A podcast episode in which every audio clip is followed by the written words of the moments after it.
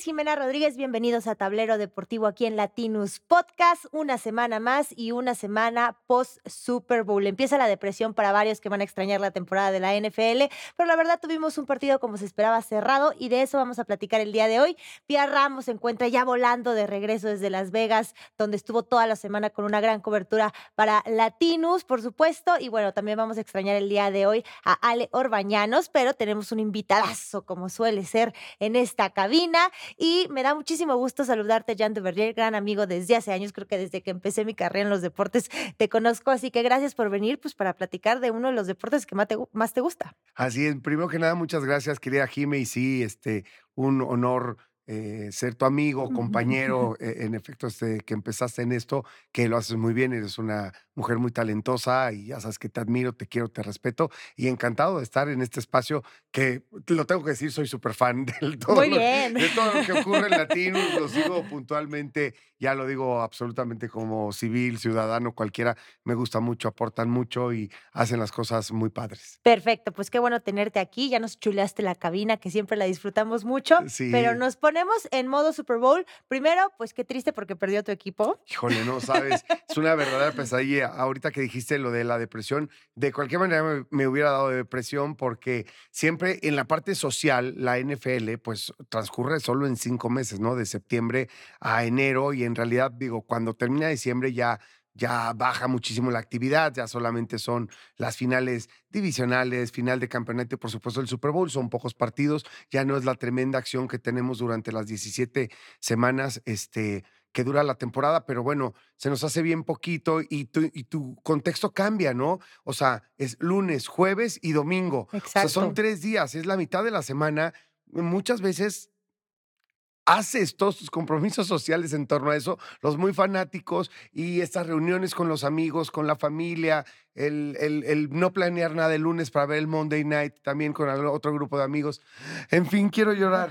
Y encima que pierda tu equipo el Super Bowl después de Sí. 30 años de no ganarlo, bueno, pues la cosa se pone más complicada. Y ahora sí nos habíamos ilusionado un poco. A ver, no es mi equipo, pero en esta ocasión dije, ay, estaría increíble que si ganen los 49ers. Ya pasaron justo casi 30 años. La historia de Brock Purdy está padrísima. Me gustan estas historias como de Cenicienta. No se dio. El partido fue muy cerrado. Nos fuimos a tiempos extras, nada más para poner un poco de contexto. Sí, Por si alguien por allá afuera no, vio el Super enteró, Bowl. aunque gracias a Taylor Swift se enteró, hasta el que no Sí. le gusta el fútbol americano o hasta el que no quería ver el Super Bowl, acabó viéndolo para ver todo este ¿Tus hijos lo show vieron, y por ejemplo? Sí, claro. Pero ya lo veían por ti que les has inculcado, no les por gusta, Taylor. les Swift. gusta, pero sí, eh, evidentemente, por ejemplo, ayer estaba con mi hija, Ajá. este, y, y ella pues sí tuvo más interés, aunque le gusta el fútbol americano, le va a los delfines de Miami, Ah, mira. lo sigue, pero es que en casa, al que no le gusta el deporte, bueno, pues se volvería loco con este papá tan apasionado. Totalmente, tú estuviste años justamente en Fox, te tocó ir a varios Sí. partidos de la NFL, incluso a varios Super Sí, Bowls. fui a varios Super Bowls, fui el primero, fíjate lo que son las cosas,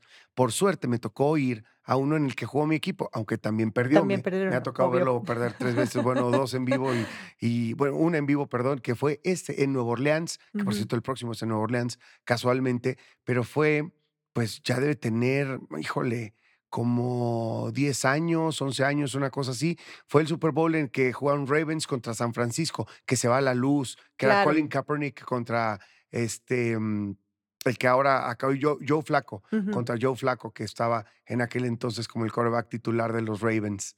Bueno, pues vaya, vaya aventura, sabes lo que significa obviamente un evento como este, que, que pues es de los mejores del mundo deportivamente, que nadie se lo pierde. Entiendo que mucho se consume en Estados Unidos, México, algunas partes de Latinoamérica, no es como un mundial de fútbol que es como mucho más global, pero Bueno, estamos hablando del top de lo top en Están- cuestión de están- revenue, están ganancias, habiendo- todo. Están habiendo, están abriendo, perdón, Sí, mercado. muchísimas eh, mercados, ¿no? Ya vimos que están con todo en Alemania, en España, y un mercado importantísimo es Brasil. que Totalmente. parece se está enganchando muchísimo con la NFL. Lo han hecho muy bien, es, o sea, es una, es una economía, además parece un país, ¿no?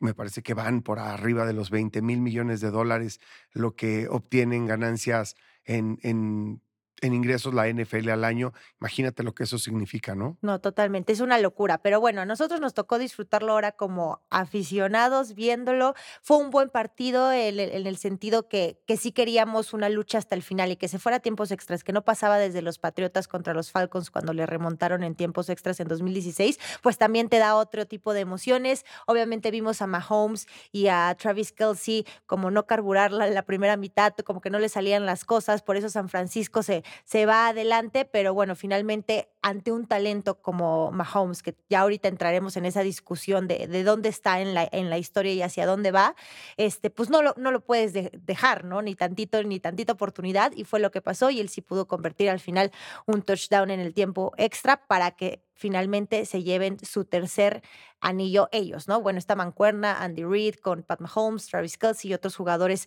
eh, claves, pero pues estamos hablando de pues tres Super Bowls en los últimos cinco años. Ya, es brutal. Ya podemos considerar que, que está empezando una dinastía. Y, perdió otro. Sí, perdió, otro, exacto, estuvo ahí. Brady, este, este, y los Bucks, ¿no? Con los Buccaneers de Tampa. Mira, o sea, vamos por partes. Primero el partido creo que, que mm, a ver, la gran virtud de Patrick Mahomes es que él puede solucionar cuando hay un huequito, cuando le abres un huequito, una puertita para ganar, te va a ganar él solito. En un deporte conjunto y de tan alta especialización en las diferentes posiciones, me parece muy sobresaliente que un tipo pueda cambiar la historia, uno solo, ¿no? Cuando normalmente, insisto, no solo es un juego de conjunto, sino que es tan especializada cada una de las, de las posiciones que los cuerpos son diferentes, las cualidades son completamente diferentes entre uno y otro, alturas, físicos, todo.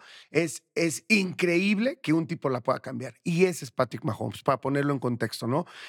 Luego, la puerta la abrió San Francisco, definitivamente. Me parece que San Francisco en números es brutal, es arrollador, es mucho mejor que los jefes de Kansas City, que estos jefes. No en la posición de quarterback, si quieres en la posición de a la cerrada, Travis Kelsey, que se habla mucho de Travis Kelsey, están muy parejos porque me parece que Kittle es uno de los mejores a la cerrada también, aunque le falta más carrera y más demostrar, pero me parece que es uno de los mejores a la cerrada de la, de la liga. Pero fuera de eso, San Francisco tiene al 70% de su, de su plantel en el top 5 de la liga.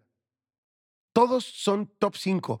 Eh, los linieros ofensivos, los linieros defensivos, eh, los, el corredor es el número uno de la liga. Tenemos a dos de los mejores, eh, tenemos a dos de los mejores corners, tenemos a dos de los mejores este, receptores. ¿Me entiendes? Divo Samuel, Brandon Ayuk, es Jennings es una brutalidad del equipo de San Francisco. Y creo que no es que no carburaban, es que San Francisco estaba jugando como tenía que jugar. Y me parece que San Francisco tenía maniatados a, a, los jefes de Kansas City.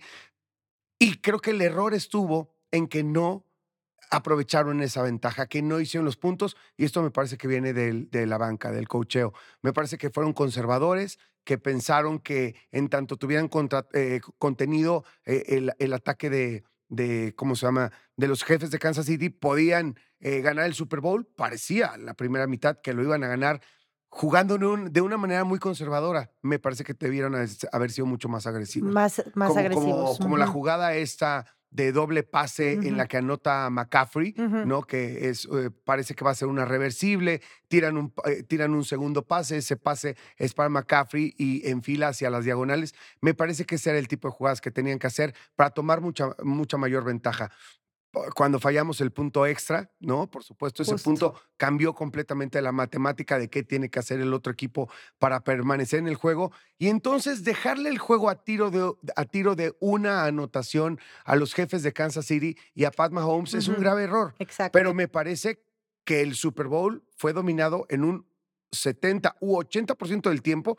los números ahí están, ¿eh? No, no, no estoy diciendo una opinión sesgada que la puedo llegar a tener porque soy 49er, pero el partido estaba para San Francisco. Sí, sí, sí. Solamente decidieron ser conservadores y dejarle todo el tiempo a tiro de una anotación el partido. Y bueno, pues ese es un error que lo qué pagas extraño, ¿no? Porque estamos hablando de Kyle Shanahan, que obviamente es este entrenador, pues relativamente no, es joven. no es extraño. No, ¿eh? o sea, que él es, pero él es súper ofensivo, es una de las grandes mentes para esto y debió irse todavía más, ¿no? Sí, pero no es extraño. No es extraño. ya, como, por, exactamente, está acostumbrado y normalmente sigue quedándose con la suya de tomar ese tipo de decisiones.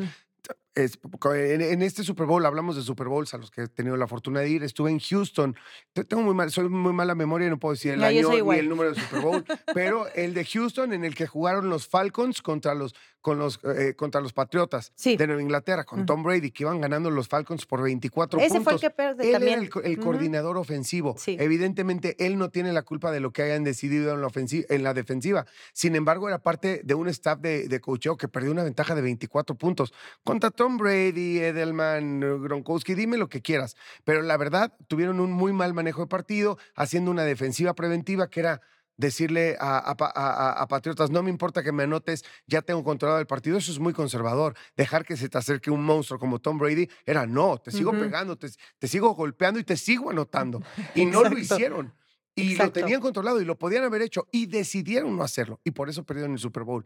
Y por eso perdió también un Super Bowl en el que no le echó tanto la culpa, porque ya perdió el Super Bowl con este. Hace cuatro años, justo. Hace cuatro años también contra, contra los jefes de Kansas City. Este, ahí teníamos a Jimmy Garoppolo, que creo ahí hay más em, culpa compartida, ¿no? En Ok. que me parece que Ajá. Jimmy Garoppolo no es un quarterback que te va a ganar un Super Bowl. Eso es lo que creo, ¿no? Bueno, y creo que pues no lo cometió hizo. errores y, y- y que no tuvo la destreza, no le dio el talento para ganarlo. Dicho esto, este es el tercer Super Bowl en Sí, el que es hay y pierde, algo que no y está pierde bien. con Perdón, ya estoy gritando, me, me, me apasiono, pero está bien, así es. O sea, que pierde con decisiones muy polémicas. O sea, a cuatro yardas para anotar en el tiempo extra, para anotar de siete, que entiendo, la regla cambió. De cualquier manera iba a tener el balón, aunque anotaras de siete, iba a tener el balón este, los Chiefs. Pero bueno, la verdad es que te la, es un Super Bowl. Te la tienes Te que la jugar. tienes que jugar. Va con dos corridas con McCaffrey por el centro. Pues lo están esperando. La segunda mejor, o la, la- la segunda mejor defensiva de la liga y que cierra, en realidad, contando los, los partidos de- del playoff, la primer defensiva de toda la liga, la número uno. Pues, es- con Sí, esos sí. monstruos de linieros, ¿cómo mandas a McCaffrey? Lo están esperando. ¿Me entiendes? Haz algo diferente, arriesgate, es el Super Bowl y juégatela en cuarta, no patees. Evidente, ¿viste Sí, cómo se fue a la ellos segura. ni se la pensaron? O sea, Sí, no, ese- ellos se fueron el por pase todo. de anotación es con seis segundos. Pu- o sea, con seis segundos tres. sacan la jugada. La jugada. Sí, ajá. Si no le sale, a lo mejor pierde el Super Bowl. O sea, se le pudo. Imagínate que hubiera estado cubierto este receptor. Si la piensa tres segundos Patrick Mahomes, antes de tirar el pase, pierde el Super Bowl. Estaba dispuesto a perder el Super Bowl ahí. Claro, pero. pues, porque sí. estaba dispuesto a ganarlo. Y ahí está el, A el- ganarlo como lo ganó. Y ahí está este tema de la mentalidad, ¿no? Es- Esta mentalidad tan específica que tienes que tener como coreback, como head coach para este tipo de escenario, que más allá de la experiencia que ya tiene Mahomes en los últimos años, pues tiene ese como gen distinto, y él lo ha dicho, ¿eh? que siempre escucha a los grandes de la historia, ha seguido consejos que, que Tom Brady también incluso ha dicho, o sea, como que él dice, pero voy para allá, todavía no estoy ahí, pero voy para allá, ¿no? Ya Claro. estamos con estos tres anillos y eso me lleva a una siguiente pregunta, porque ahorita el debate es lo que la gente está hablando. Y, siempre, y siempre me intriga, porque es como. Hay dos cosas. Uno, que si ya este, los Chiefs pues, son una dinastía, que bueno, ya tiene. No, no son muchos los, los corebacks que tienen mínimo tres anillos, ¿no? Tom Brady, este Montana, que tiene cuatro, Terry Bradshaw, Troy Aikman, y bueno, ahora Pat Mahomes se pone en este selecto grupo. Pero si ya es como de, de los mejores de la historia de top 3. O sea, algunos están diciendo que Pat Mahomes ya es así hasta el mejor. Porque sé que Tom Brady tenía como mucho hate, a pesar de todo lo Sí. que logró y las estadísticas están ahí y están los números. Pero ya hay gente que dice es que tiene algo que a esa edad Tom Brady todavía como que no lograba, ¿no? Ya los números de estadísticas fuera de los anillos de, de Super Bowl, pues ya este, Pat Mahomes está teniendo mejores estadísticas, ¿no? Para sus primeros 6, 7 temporadas ahí en la NFL. Entonces, ¿tú dónde lo colocas? Yo ahorita. Colo- yo lo coloco ahí, tiene que estar en la conversación. Si no, uno de los tres es uno de los mejores cinco corebacks de la historia. Y, y lo más cañón es la edad que tiene, Sí, 28 años. 28 años, y, y- y el equipo en el que está. eh, mira, voy, voy a decir un nombre, Tyreek Hill. Cuando se va Tyreek Hill, Ujú. eh, eh, también tienen, pierden a, a gente de la línea ofensiva. Entonces dices, no va a tener tiempo y no va a tener las manos. Y no las tuvo, ¿eh? Durante la primera parte de la temporada. Y él se encargó de ver qué pasaba con su unidad de receptores, qué cuánto tiempo tenía ahora, ahora no tenía tanto tiempo, ahora por qué, cómo le hacían, cómo lo cambiaba.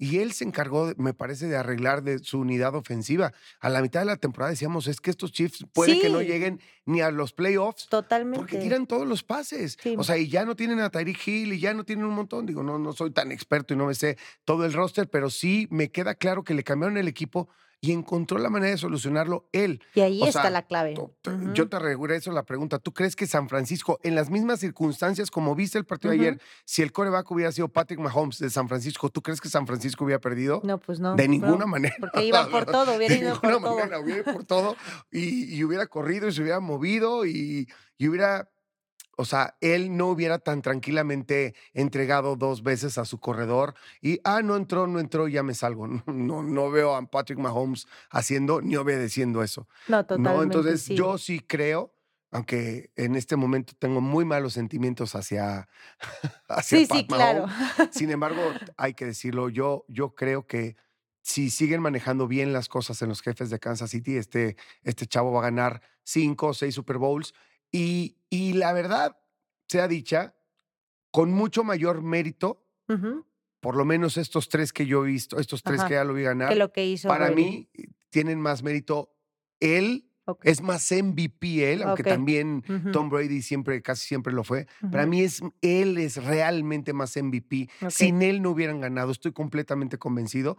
Y, y en el caso de Tom Brady no estoy tan convencido. Ok, ya. Sí, O que es lo que le pasa a mucha tú- gente, ¿no? O sea, tú ves, este, acá dices, Esaya Pacheco, hoy es Esaya Pacheco que realmente te va a cumplir top 5 de la liga, muy cañón, 100% confiable, es Kelsey.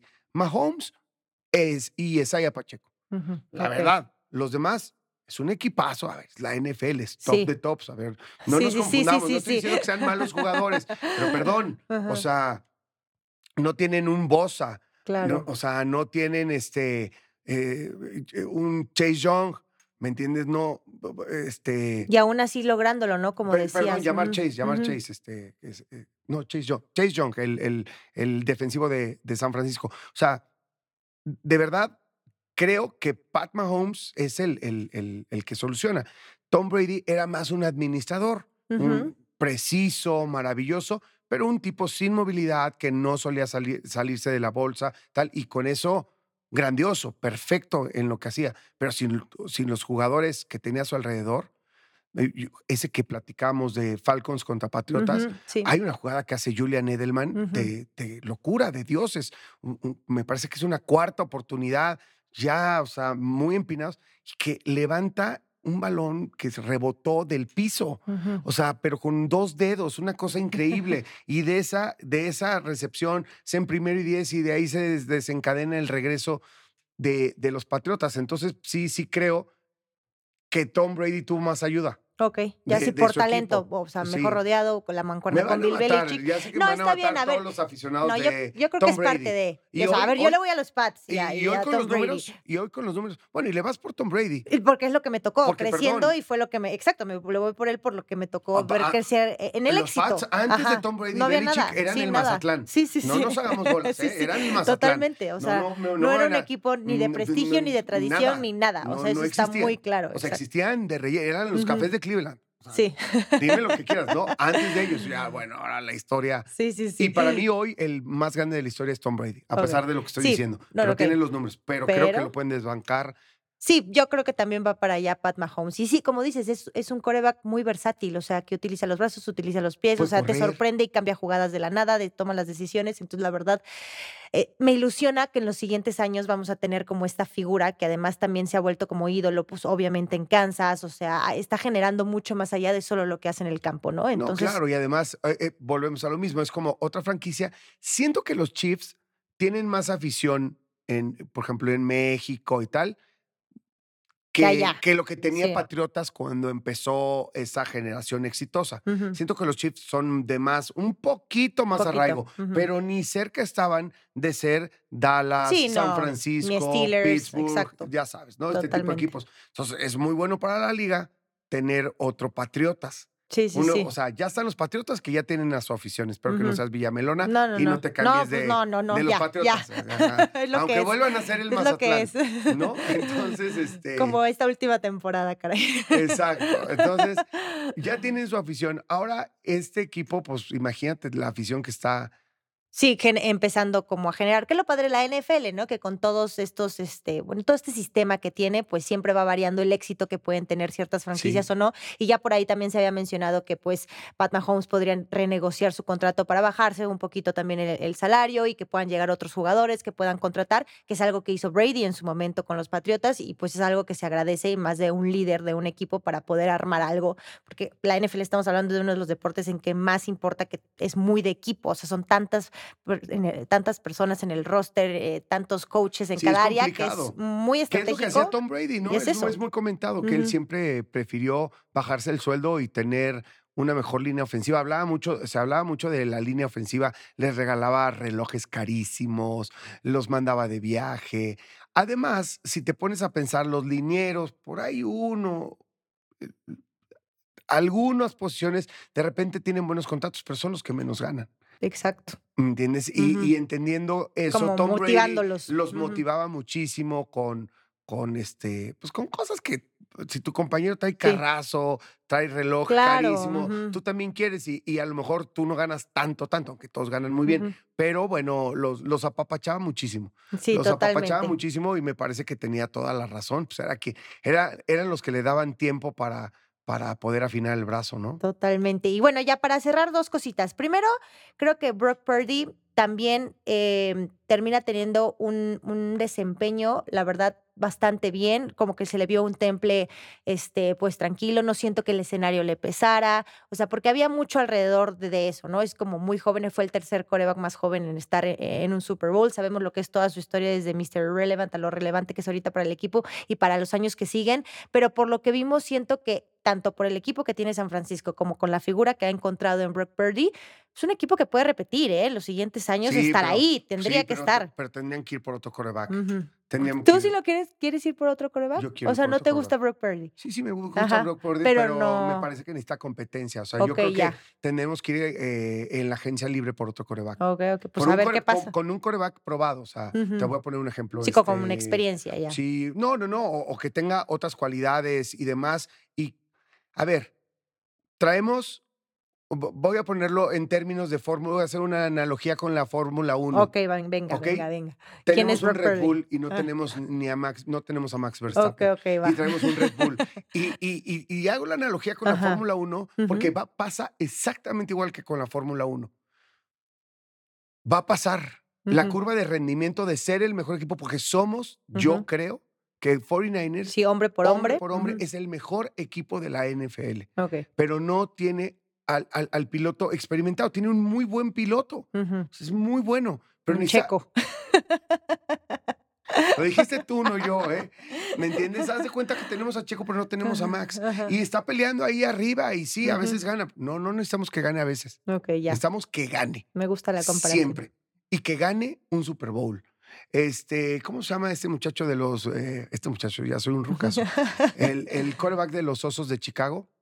No, no recuerdo ahorita, ahorita pero... ahorita te voy a decir, pero bueno, hay varios Y ese, ese es el que tú quieres. Yo, yo ese es el que quiero. Sí, porque es un coreback con mucha mayor eh, movilidad, lo voy a buscar. Ajá, sí. Ok, bueno, pues vamos a ver qué pasa entonces en cuando sea la, la época de agencia libre, porque sí podría haber movimientos. Exactamente. Sí. hay que esperar. Sí, ¿sabes qué pasa? Sí, este, porque... Justin Fields, perdón, se me estaba yendo. Justin Fields. Lo que pasa es que necesita competencia y necesita aprender de otros. O sea, llegó a un equipo en el que estaba Jimmy Garoppolo ya muy quemado, muy, muy con lesiones y demostrando que era un quarterback que tenía muchas limitaciones, ¿no? En términos de cómo se juega hoy la NFL, con mucha movilidad, con mucha fuerza y con mucha velocidad. Eh, después estaba Trey Lance, que es un error, un error. Dimos la vida entera, dimos años de selecciones, ¿me entiendes? Para tener, y teníamos y, y, en ese draft estaba Justin Fields, mm. y estaban otros, y estaba tú, Tagovailoa, estaban un montón. Y agarramos a Trey Lance. Santo Cristo, ¿qué pasó? ¿Por qué agarramos a Trey Lance? Nadie lo sabe. Un, quarterback de, de, segunda división, de universidad de segunda división, eso nadie lo entiende, solo ellos. Yo lo dije desde el primer día. Hoy se demostró, de, veras, eh, lo dije en muchos programas, tal, no entendí ese movimiento, ¿no? Y, y- y acabaron por. Y claro, y luego, luego Y llega no Rob y dicen, vaya al y otro. ya no están ni siquiera estos dos corebacks Sí, no. que podrían hacerle ruido. Ya no está nadie que. Está, Sí. está Sam Sí, no tiene presión en ese sentido de, de alguien que que, hace. sí la, y creo que sí la necesita. Y creo que San Francisco necesita estar seguro de que va a tener un coreback, si vuelve a llegar a esa instancia, que va a ganar el partido. Ok, Patrick Mahomes es un es uno de es- ese es- perfil. es ese Ajá. perfil. Él no va a perder el partido. O sea, así se tenga que matar, aventar de cabeza, no obedecer al, al- al- al coach, eh, sentir, vibrar lo que pasa en el terreno de juego con sus compañeros y que tenga ese valor, Claro. ¿me entiendes? Para tomar decisiones ahí. Y ese, perdón, yo creo que no es Brock No es Purdy. Brock Purdy, Todavía. todavía. Lo puede ser. Sí, pero. O sea, es un chavo exacto, que ya es dos chavo. veces te, te ha demostrado que, pues sí, bueno, Ujú. trae el mejor auto del, del, del- o sea, también cuidado, ¿no? Y no lo estoy menospreciando. Ujú, Me ok. gusta, quiero que se quede en la, en la institución. Pero que llegue alguien más allá a sí, presionar. porque si no, Bueno, un día se nos van a empezar a ir todos sí, estos chavos. Totalmente. Bosa en algún momento. Y hay que aprovechar, como dices, porque si no Sí. se acaba el momento. Hay que estar Sí, en la curva y totalmente. ir por todo y Ay, perdón, ajustar. me, me apasiono. ¿eh? No Perdón. está, pero así tiene que ser. ese, ese era el chiste, Millán. Qué bueno que viniste. Y ya para cerrar, el show de medio tiempo lo tenemos que mencionar porque pues, Ajá. es parte del Super Bowl. Eh, sé, sé que ha habido muchas críticas en los últimos años porque a lo mejor los espectáculos no han sido tan con tanta parafernalia y tanto show y que el, que el león gigante como el de Katy Perry, etcétera, etcétera. A mí sí me gustó, no solo porque a mí me gusta ese estilo de música, este, pero tú qué opinaste? O sea, ¿lo, sí lo consideras de los peores de la historia como muchos mexicanos dijeron? Te- O te- a, a mí sí me gustó. no, a, a mí también me gustó. A ver, yo a ver, y tú aprecias la danza también. la- Ah, no, encanta, bailaron la me- edad me de Usher bailando perfecto me todavía, encanta cómo baila, me encanta. en patines. Me gustó, me gustó todo el show. Ajá. A ver, hay una parte que entiendo, no, no sé desde qué punto los que critican lo critican lo que estaban esperando, ¿no? Ujú. Porque también entiendo que hay gente que no le gusta el americano y que gusta de verlos, Sí, por- porque exacto. a veces son muy hasta emocionales Ujú. y, y son un mensaje, un statement duro, ¿no? En, en- términos hasta sociales o muchas veces hasta políticos. Eso solía ser el, el- el medio tiempo del Super Bowl. Pero yo te voy a decir cuando noté que hubo un cambio. Y me parece que tiene que ver como desde estructura, Claro. economía del medio tiempo del fútbol. y Pues tal, cambió cuando de- cambió el patrocinio. Cuando ¿no? cambió el patrocinio. Sí, totalmente. exactamente. Cuando pasó de la refresquera Sí, a, a- la plataforma tecnológica. exacto. Y, y Jay-Z involucrado también ahí. y pues está es- jalando a talentos de que no habían sido, la verdad, pelados en años de Super Bowl, que no, no, no estaban Pero buscando más el allá, R&B yo no le echaría tanto la culpa al, el talento. Yo creo que Usher. Tal vez no está en el, en Sí, el muchos a momento en el que debió haber Ajá, sido. no, es el según mom- yo, no, no era es el momento, pero no es es, un artista con una gran carrera, igual, o sea. Padrísimo, pero se ve menos presupuesto.